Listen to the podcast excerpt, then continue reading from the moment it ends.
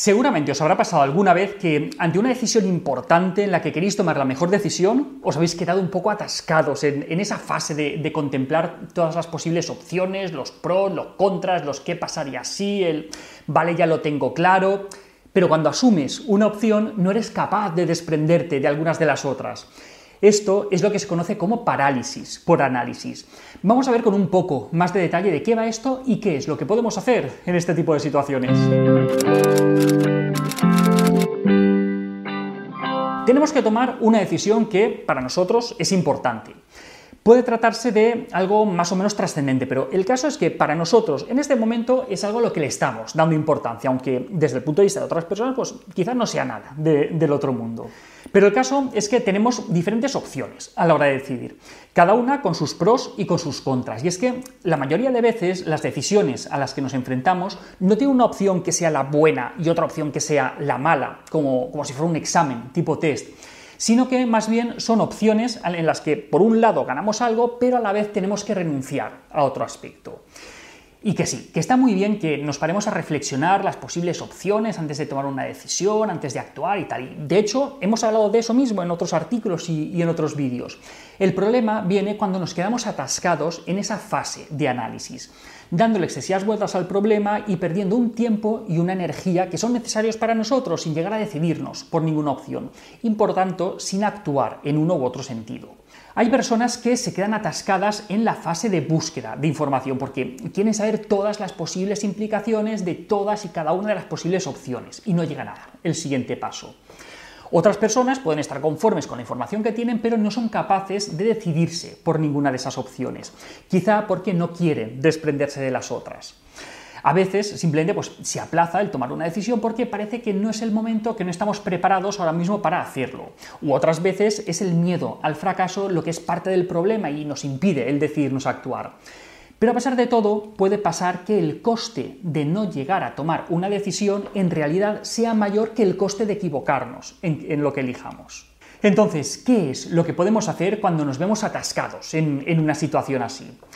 Cuando somos conscientes de que nos estamos pasando con, el tiempo o con la energía que le estamos dedicando a una decisión, podemos optar por, varias opciones. La primera, por ejemplo, sería limitar el número de opciones. Cuando estamos atascados en, este tipo de situaciones, menos es más. Es imposible elegir entre todos los posibles modelos de coches, de pantalones, de zapatillas, de ordenadores o, o, de lo que sea. No podemos compararlos todos porque hay demasiados. Entonces es mejor limitar la elección a unas pocas opciones. Quizá dos o tres y dedicarle tiempo a analizar solo esas opciones en lugar de, intentar abarcar todas las, posibles que, que existan. Es por esto que, muchos pues, vamos siempre a las mismas tiendas a comprar ropa o compramos siempre los, electrodomésticos o, los cacharritos de, una determinada marca, porque ya tenemos trabajo, trabajo hecho. Y es que tener demasiadas opciones puede llevarnos a quedarnos atascados y no llegar a elegir nunca una opción.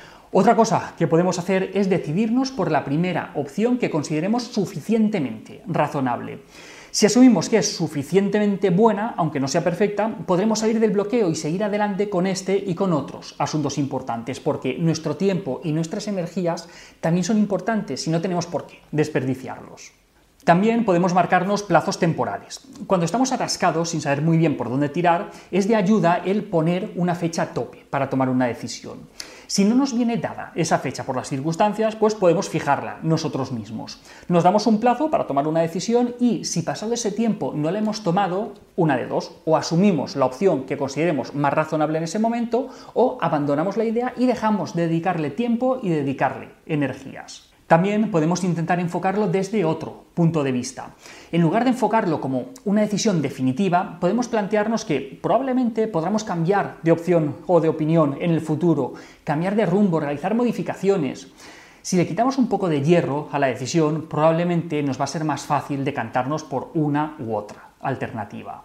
También si, vemos que no somos capaces de tomar la decisión por nosotros mismos, pues podemos compartir nuestras inquietudes con personas que, nos puedan ayudar a, decidir. En función de las circunstancias, pues estas personas pueden ser familiares, amigos, compañeros de trabajo o, en caso de ser necesario, pues también podemos pedir ayuda profesional. Y finalmente, un último recurso sería imaginar las posibles consecuencias de cada una de las alternativas que barajamos y exagerarlas llevándolas al extremo. Si las consecuencias no son muy desastrosas llevándolas al extremo, probablemente podamos asumir esa opción como la buena, o al menos elegir la que tenga unas consecuencias menos graves. En fin, esta es nuestra lista de opciones para salir de esa fase de, parálisis. ¿Y vosotros qué hacéis para salir de este tipo de situaciones? Si tenéis un truco que os funciona para, para ayudaros a elegir cuando os sentís atascados, contárnoslo en los comentarios, así entre todos aprendemos un poquito más. Y hasta aquí otra píldora de psicología.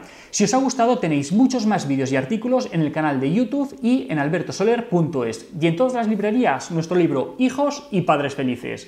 La semana que viene más. Un saludo.